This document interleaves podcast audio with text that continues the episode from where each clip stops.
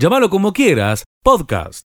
Hola, buen día chicos, un gusto saludarlos, muy buenos días para todos. Bueno, aquí en la ciudad de Río Cuarto, soleado, con una temperatura en estos momentos de 17 grados.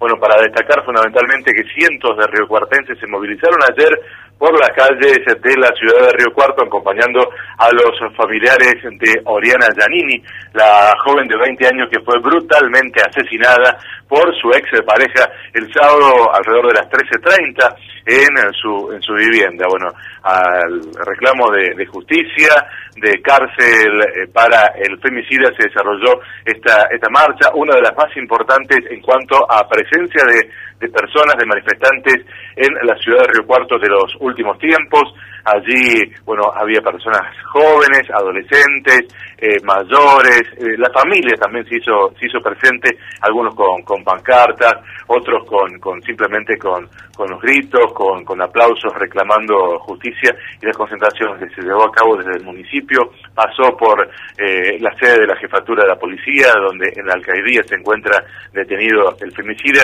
y luego se extendió durante unas 10 cuadras hasta el polo judicial de Río Cuarto, donde allí ya en hora de, ya de, la noche eh, la convocatoria se hizo eh, con más eh, luces, digamos, porque se pidió a cada una de las personas que participaban que encendieran las luces de sus celulares como un reflejo de, del reclamo de, de, justicia por este, este hecho, si bien ya para el fiscal que entiende la causa está esclarecido este caso.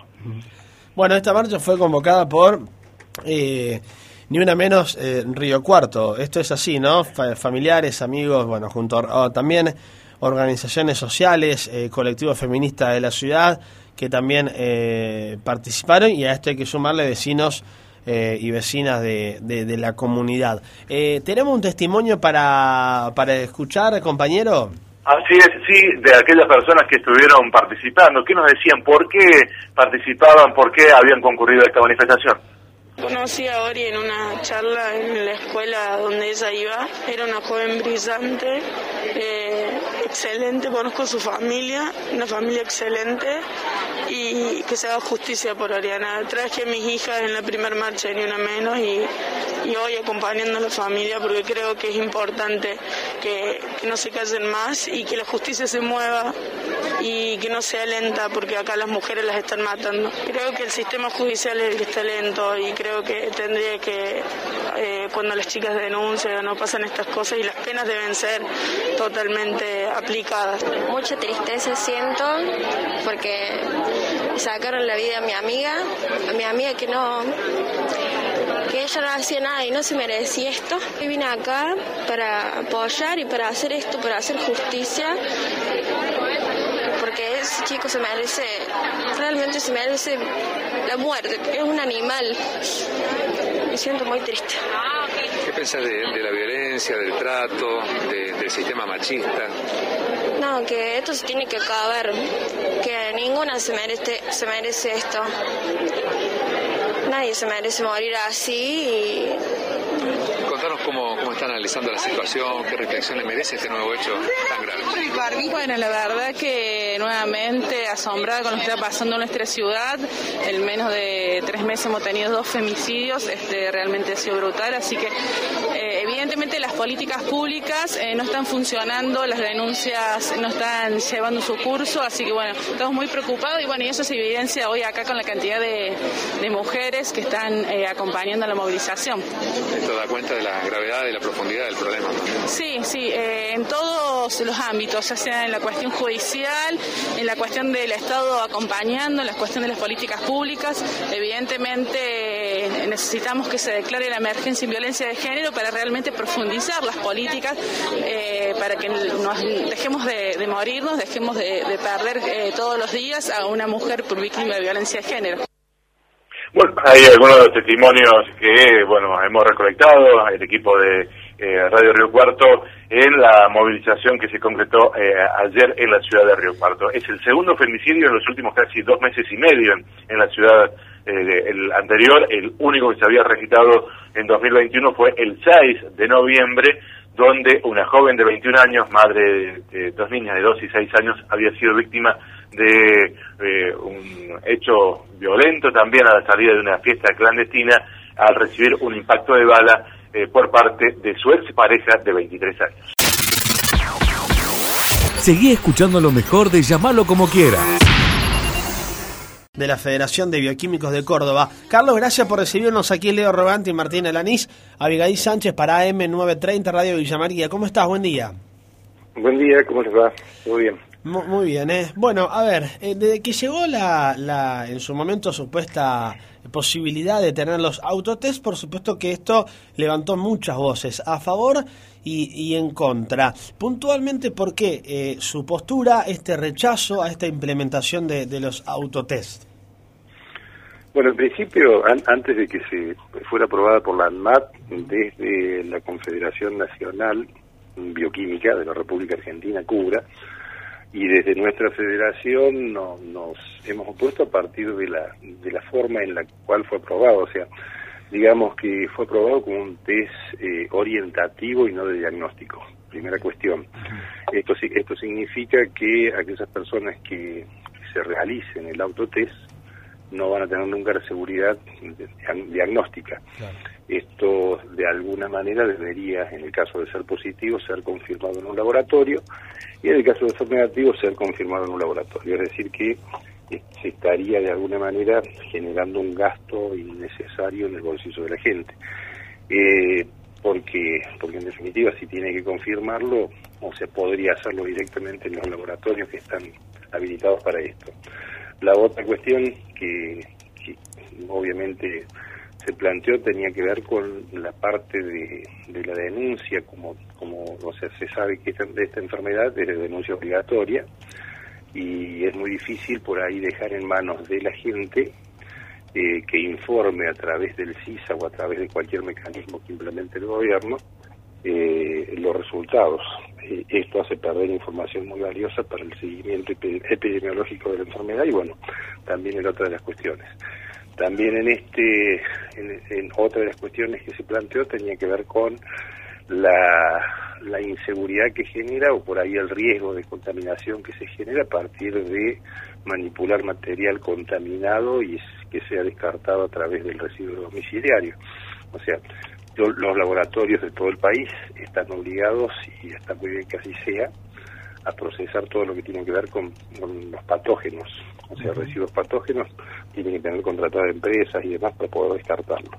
Este tipo, este tipo de material, o sea, el hisopo eh, descartado en, en, la, en, la, bolsa de residuos del domicilio, puede ser una, una nueva un nuevo foco infeccioso y también era de riesgo.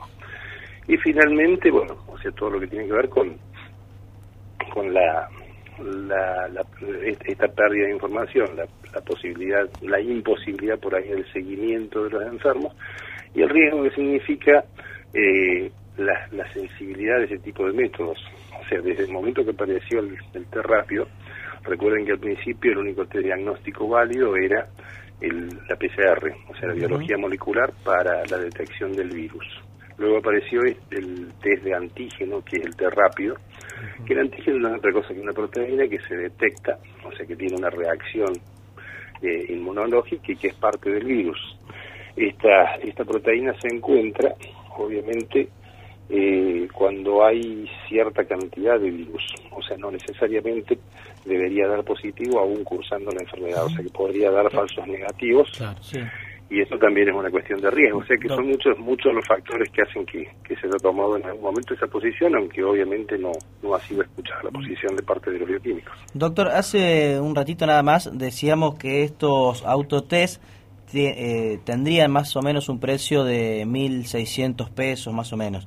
Usted nos dice que eh, esto es simplemente una para tener una referencia, una, una idea, ¿no? Sobre cuál puede ser el estado de salud de esa persona y luego tiene que ir a confirmar, ¿no? A un estudio de, de PCR. Entonces, para el que está del otro lado escuchando, dice, ¿para qué voy a ir a comprar un autotest que vale 1.600 pesos si luego voy a tener que ir a un centro de testeo a ratificar ese o rectificar ese resultado? No tendría ningún sentido hacer ese gasto para luego tener que ir a, a ratificarlo. Eh, no, no sé si, si es correcta la, la apreciación o, la, o, el análisis que, que, que, estoy haciendo. Eh, sí, es, es, es, muy, es, muy, correcto, o sea, porque, porque en definitiva, o sea, eh, los valores eh, a ver, digamos que estos de 1.600, hay lugares donde, inclusive en otras provincias se han, se han difundido valores por encima de ese precio. Aquí en Córdoba decían que el, valor iba a ser ese de 1.650. Eh, yo la verdad que no, no lo he visto en, en, plaza, por lo tanto no sabía decir si, si cuál es el valor real. Pero de todas maneras, al ser un test orientativo, eh, genera toda esta otra cuestión de que no da ninguna seguridad. Más allá también de las dudas que puede estar generando la toma de la muestra, que también es importante. O sea, por ahí eh, hay quienes opinan que podrían comprarse y llevarse a un laboratorio para, para que se tome bien la muestra y demás. O sea, por ahí esa, esa cuestión tampoco es acompañada desde las entidades bioquímicas porque de alguna manera uno estaría arriesgando la conservación de, del reactivo. O sea, todo este tipo de reactivos requieren de, un buen estado de conservación, eh, no podrían ser expuestos a altas temperaturas y demás. Y, uno se imagina situaciones cotidianas, que es eso, o sea, desde la compra en la farmacia, en estos climas que estamos teniendo de, de temperaturas superiores a los 30 grados, eh, andar todo el día con el, kit en la cartera, ir al laboratorio y en medio irresponsable por parte del bioquímico procesar sin conocer la trazabilidad de ese, kit. Doctor, ¿y cuál sería el aspecto positivo que tiene el autotest, si hay alguno? Sí, es que lo hay, claro. Eh, en algunos en algunos países lo utilizaron por ahí para lo que tenía que ver con la asistencia al, colegio de los chicos, o sea, en donde el procedimiento era totalmente diferente. El procedimiento era que se hacía el autotest y se enviaba la foto del resultado, porque también esto se podría prestar a, distintas cuestiones, que eso una empresa podría adquirir este tipo de, kits y hacerle a, sus empleados el, test y bueno y posteriormente eh, decidir quién trabaja y quién no trabaja es, información o, por ahí hacerlos trabajar en otras condiciones, como de hecho ha ocurrido en algunos lugares. Eh, o sea, me da positivo, entonces lo pongo a trabajar en forma aislada, no cumplo con lo que establece por ahí cada uno de los protocolos que se van planteando desde el gobierno. O sea, eh, digamos que al menos nosotros no le vemos ningún sentido por, por esta cuestión de que no hay una diferencia económica importante y no ayuda en definitiva al diagnóstico porque lo único que hace es orientar en esta situación. Es más, desde el Círculo de Bioquímicos de Villa María se, están haciendo contactos con la ERCA para, para ver si eh, las empresas, en vez de comprar este tipo de kits, adhieren a un, a un mecanismo de que sea el bioquímico quien le haga el té rápido, el habitual, y puedan de esa manera los, empleados de las distintas empresas tener directamente el diagnóstico con, costos que no son muy diferentes de estos que hoy se están hablando para la compra de, los kits de autotest. Bien, eh, Carlos, lo que queda claro aquí es que eh, por más autotest que uno eh, se realice, debe hacerse luego el test con un profesional o en todo caso el PCR con un profesional.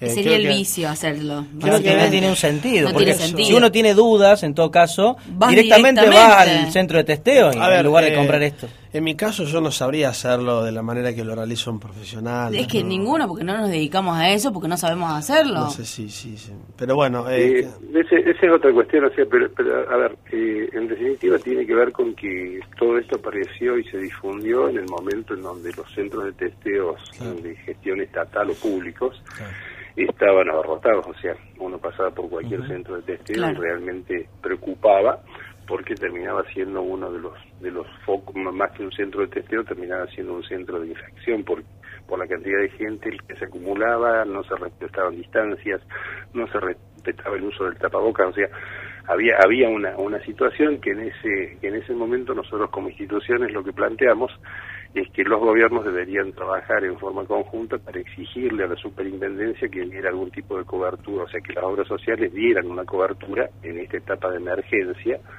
para, para realizar la detección del, del antígeno y de la PCR incluida cosa que no ocurre en la realidad con la parte de la seguridad social. O sea, entonces nosotros decimos que si en Córdoba, en una provincia que por su propia por la gran actividad que tiene, tanto industrial, turística, comercial, más del, más del 70% de la población tiene algún tipo de cobertura de seguridad social, desde una prepaga hasta el PAMI.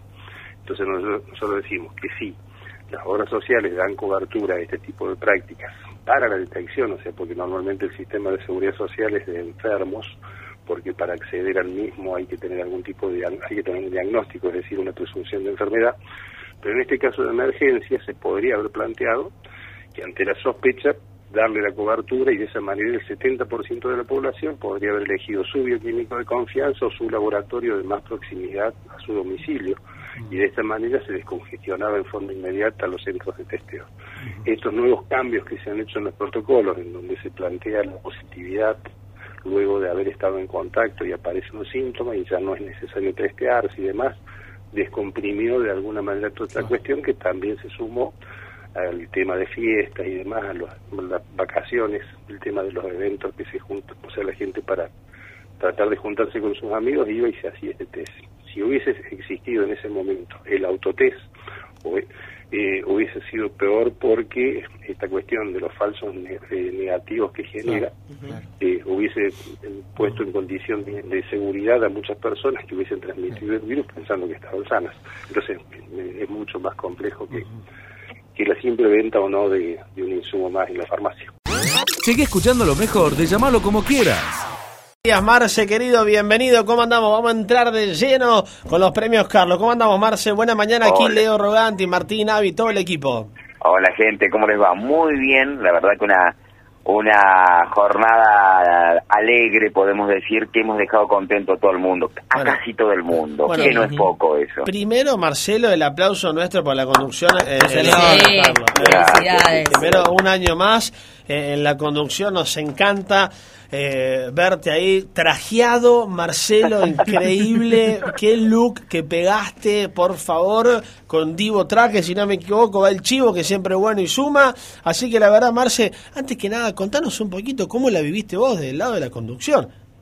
Y bueno, para mí es un placer, es un estar ahí arriba, es el sueño de, yo nací aquí en Villa Carlos Paz, y, siempre miraba los premios Carlos y decía algún día me gustaría estar ahí cuando era chico o cuando recién eh, egresaba de, del CUB en Córdoba. Y bueno, es un sueño hecho realidad. Ya es el quinto Carlos que me toca. Lo lindo de esto es que podamos eh, coordinar un poco, porque muchos años, durante muchos años, se contrataba gente de afuera. Y esto está bueno con lo que pasa con Cosquín también, ¿no? Que los conductores son coscoínos. Entonces, está bueno que, que en los festivales cordobeses haya cordobeses. Bueno, aquí en Villa María, Marce también, nuestro conductor aquí del programa, Leo Roganti, junto a Miguel Borsato, también el conductor de la radio. Son ambos de Villa María por el Festival de Peña y eso es muy importante. muy importante. Es muy importante porque es parte de nuestra idiosincrasia. Y más cuando hay un premio con donde participan el 90% eh, actores que vienen de afuera de, Córdoba, ¿no es cierto? Entonces, eh, poder eh, uno tener la, la, posibilidad de hablar de tu ciudad, eso es maravilloso, ¿cierto?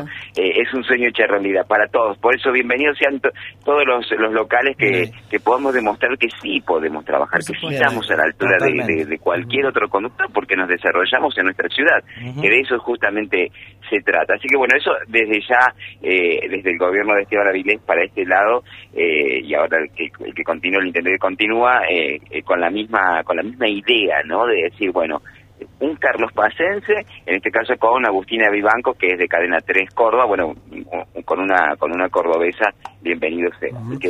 y bueno, y, lo vivimos de una manera ya con mucha emoción cada día. Y encima nosotros nos enteramos de quién es el ganador, arriba del escenario. ¿eh?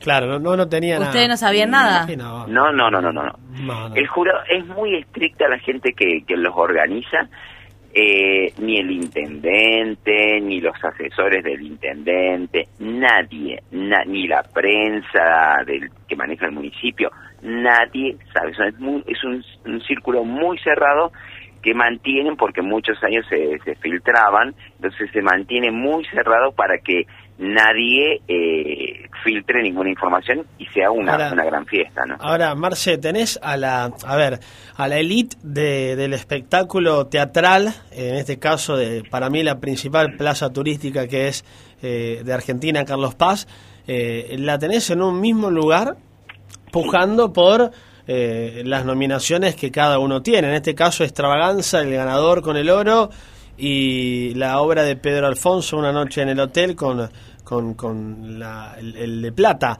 Eh, ¿Pensás eh, a, tu criterio, eh, Marce, porque conoces mucho el tema, ¿pensás que, que fue justo, que es feo hablar de, que sea justo, pero alguien quedó afuera o, la verdad estuvo bien otorgado?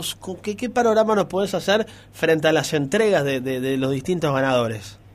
Yo soy muy respetuoso de lo que elige el jurado, porque el jurado está compuesto por 11 personas, todos distintos, distintos rubros, eh, con, con una idiosincrasia distinta, con pensamientos distintos, periodistas, actores, músicos, eh, gente que tiene que ver con el, con el arte en general, ¿no?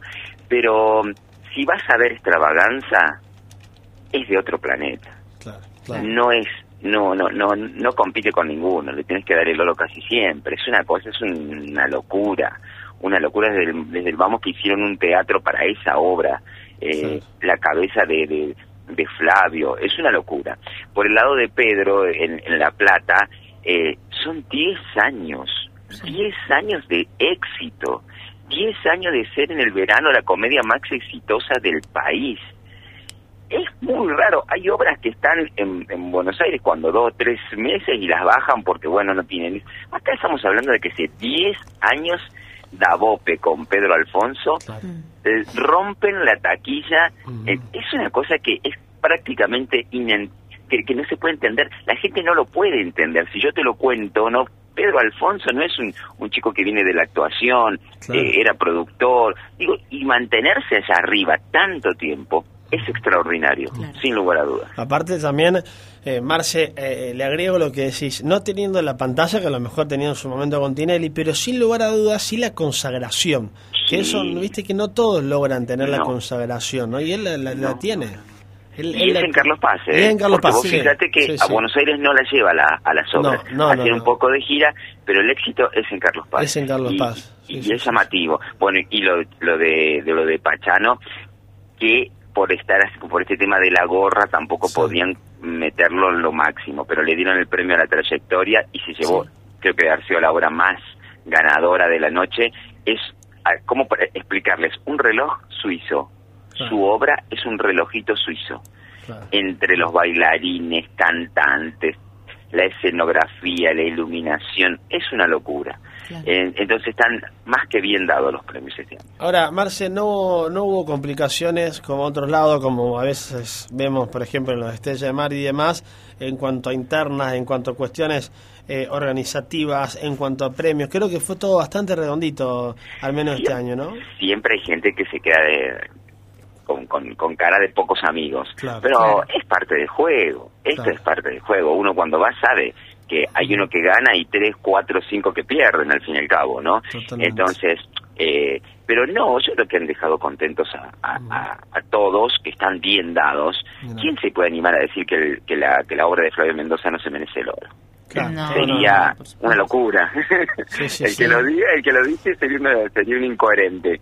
Es que, es que, como decís vos, también la apuesta tiene mucho que ver y, y, vale, la verdad. ¿eh? eh no, una, una locura es. Marce, eh, queremos agradecerte estos minutos, felicitarte a vos por, por, por la conducción. Para nosotros, eh, tener a, a, uno de los conductores al otro día de, este gran evento es, es, muchísimo. De la producción te, te agradecemos porque sabemos que siempre son muy amables para, para este costado de Córdoba, para Villa María, para para Radio Villa María, así que felicitaciones nuevamente por el trabajo, te sigo en las redes, sé que, que te moves y mucho. No estoy por un partido de tenis, Marce, porque no no, no, no, no, no es lo mío, sí te puedo jugar un padre si querés algún día en esa, ¿eh? en esa sí, y si no la otra más vamos a comer a algún lado y listo. Acá Carlos Paz, que está hermosa, En eh, febrero va a ser muy bueno, eh, febrero va a ser muy, ojo con febrero, ojo con febrero. Se viene lindo para Carlos Paz. Sí, porque todo lo que se cayó toda la gente que, se enfermó de COVID durante enero, dejaron para febrero. Claro. Entonces, muchas mucha gente, muchas familias van a venir van a venir en febrero, así que ojo con febrero que va a ser un lindo febrero. Y con una peatonal que está también con estuve hace unos días atrás por con los Paz con eh, están reestructurando algunas galerías, creo, no precioso, sé precioso algunas cuestiones inmobiliarias, así que bueno, viene lindo la verdad, una temporada muy linda. Me parece que es gente de Villa María la que está haciendo eso acá. Hay gente de Villa María, eh, ay, no, no vi yo mucho... Tiene que ver con, me parece que sí, vos sabés que hay, es un grupo que también está ahí. Eh, si no está muy presente. Debe ser Fonte, si no me equivoco. eh, pero, Exacto. eh, ahí está. Eh, Exacto. Así que, mira, bueno, bien ahí. Tenemos un piecito ahí en la peatonal, entonces. Va a ser gente, eso va a ser una locura, ¿eh? Va a ser un una centro, locura. un centro comercial, creo. Si no me, algo vi por ahí. Pero pasa- enorme, pasa- enorme, enorme, en pleno centro, con una calle interna que va a salir a Costanera, una locura. Bueno, pero Bien qué bueno, me encanta, me encanta que también la ciudad pueda eh, tener estos grandes cambios, estas grandes modificaciones, eh, teniendo en cuenta, yo, no es que uno sea cordobés y estemos tan cerquita de Carlos Paz, pero para mí la principal plaza turística que tiene el país, eh, después poneme a quien vos quieras, eh, pero déjame a Carlos Paz primera y esto creo que también, este progreso abre las claras de que reciban muchos Sí. turistas eh, año tras año. Marce, Y, y esto es gracias, chicos, también hay, que- hay, que, hay que destacar el turismo cordobés, a lo cual Villa Carlos Paz le, le pone mucho énfasis durante todo el año. El cordobés le encanta venir a Carlos Paz. Sí. Todos nos sentimos orgullosos de, de donde vivimos, de esta provincia tan linda. De, de- creo que hace un tiempo que, que venimos sintiendo eso, ¿no? De que Córdoba está siendo en general, está siendo elegida porque es una provincia hermosa, sin lugar a dudas. Llámalo como quieras podcast.